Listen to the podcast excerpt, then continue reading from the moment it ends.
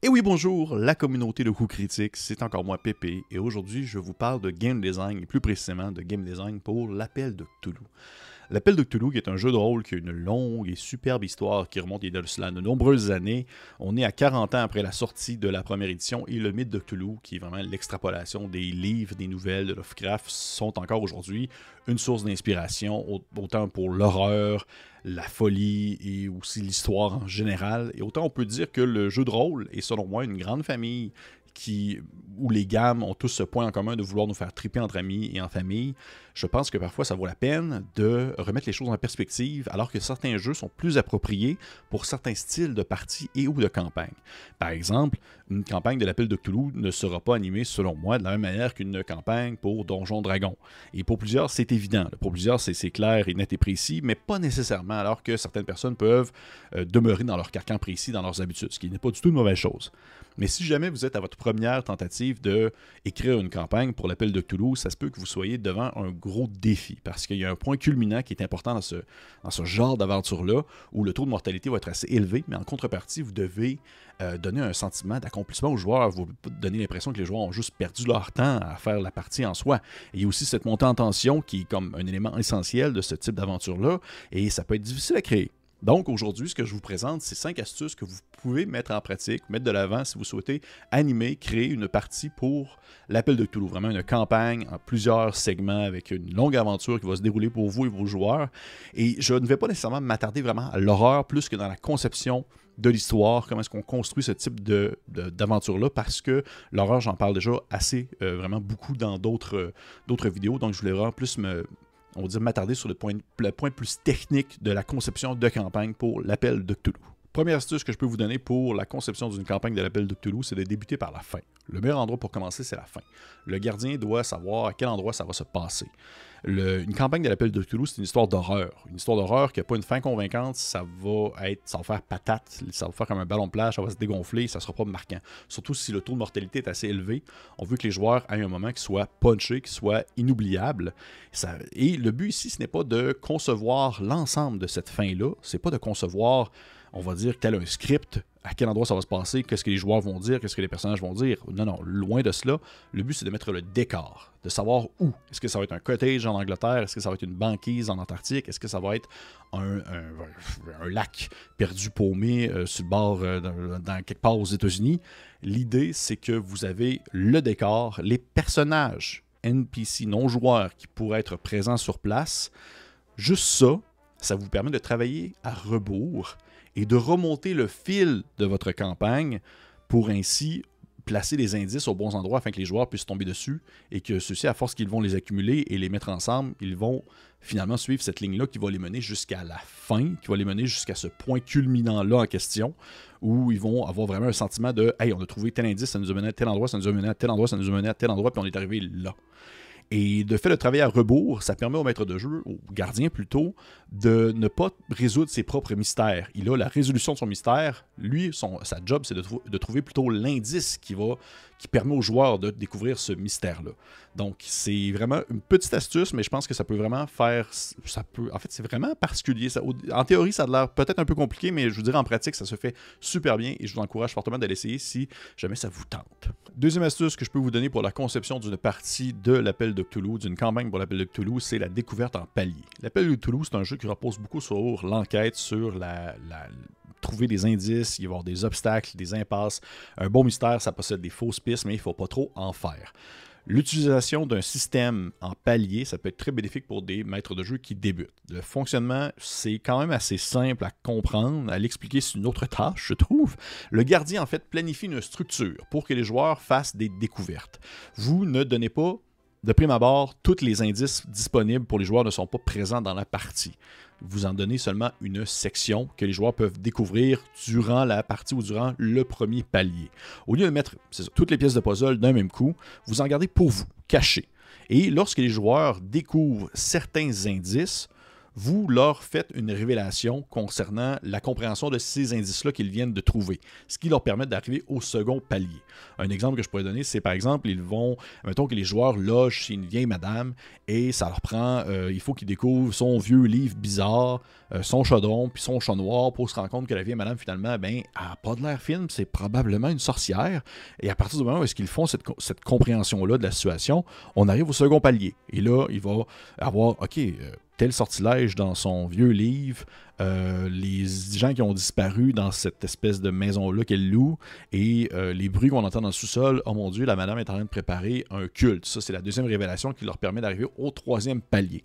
C'est une structure ciblée qui permet de faire avancer l'histoire et qui s'assure que les joueurs et le gardien ne vont pas se perdre dans les détails. Le gardien, vous savez, vous en tant que gardien, vous savez que ça va être ça, ça et ça. Ça va être ces trois éléments-là que les joueurs doivent pour qu'ils fassent une compréhension nouvelle de la situation qui se déroule sous leurs yeux.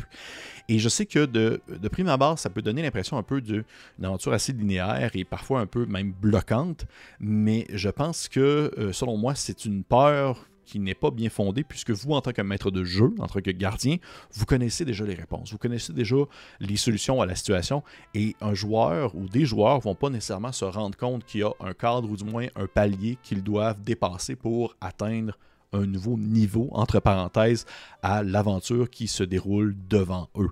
Euh, c'est vraiment le genre de choses qui, je crois, se pratique et se fait bien.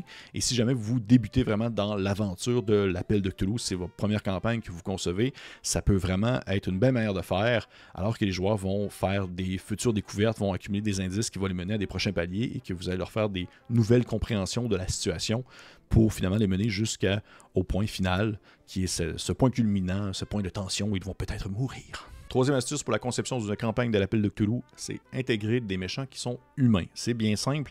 L'appel de Cthulhu, c'est un jeu qui est dangereux. Un ou deux coups de feu va tuer un personnage, va tuer un personnage non joueur. Les grands, grands vilains de l'appel de Cthulhu, on va dire les grands antagonistes, que le big boss final de l'appel de Cthulhu en général, ça va être des grands anciens, ça va être des monstres, ça va être des choses incompréhensibles. Et c'est recommandé justement pour donner une chance aux joueurs d'avoir un peu ce sentiment de victoire-là, même si le risque de mourir est très élevé, même si leur personnage meurt, c'est d'avoir la possibilité d'arrêter les machinations d'une force obscure qui va être très humaine. Ça va être d'autres personnes qui sont aussi, pas dire faibles, mais qui sont aussi fragiles qu'eux, qui sont aussi mortelles.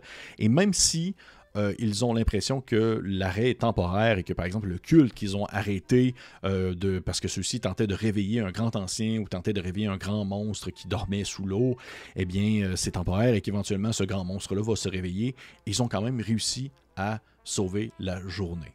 Ça demeure que l'appel de Toulouse, c'est un jeu qui est quand même plus pessimiste, je trouve, que optimiste, mais de pouvoir donner ce sentiment-là d'accomplissement aux joueurs, alors que ceux-ci ont réussi à contrebalancer et à être meilleurs qu'un autre adversaire humain, euh, c'est, je pense que c'est quand même important à intégrer dans la partie. On veut pas juste qu'ils affrontent des, vampires de feu, puis des ghouls, puis je pense qu'à un certain point, vous allez vous rendre compte que vos joueurs vont, vont pas perdurer assez longtemps, puis que la game va durer 15 euh, minutes, puis ça va être fini. Quatrième astuce à mettre en place pour la création d'une campagne de l'appel de Cthulhu, c'est de concevoir un sentiment de crainte. L'appel de Cthulhu offre une atmosphère qui est vraiment différente de tous les autres jeux de rôle, les grands joueurs de ce monde.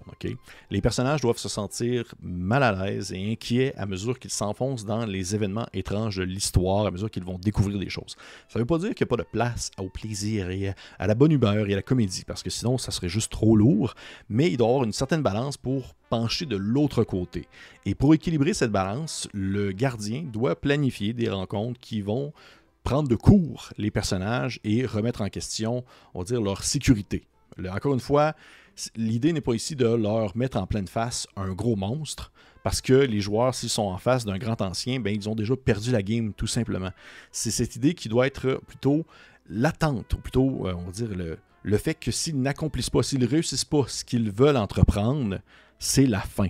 C'est littéralement la fin.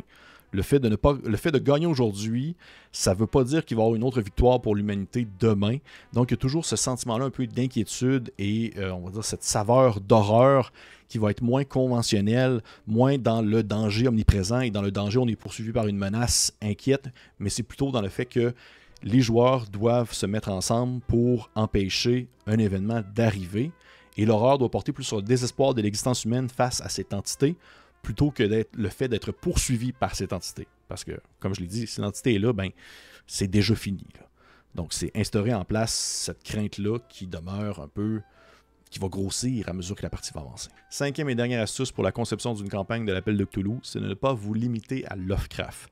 Il existe une grande variété d'auteurs qui vont un peu se rapprocher de Lovecraft sans vraiment être explicitement dans son style d'écriture ou, dans son, ou, dans, ou qui vont prendre l'ensemble de ses thèmes, mais ce sont des histoires qui vont se concentrer sur les peurs, les peurs primitives de l'être humain, c'est-à-dire la faiblesse, l'insécurité, le sentiment d'être rien dans l'univers, les commettre des erreurs dont on ne peut pas revenir. Ce sont des aspects de l'horreur qu'on va revoir dans le genre de l'appel de Cthulhu. C'est des peurs qui étaient très nouvelles à l'époque, lors de leur première utilisation, l'utilisation par Lovecraft, mais qui ont été réutilisées depuis par de nombreux créateurs et créatrices, des, des auteurs super talentueux qui les ont adaptés un peu à leur propre sauce.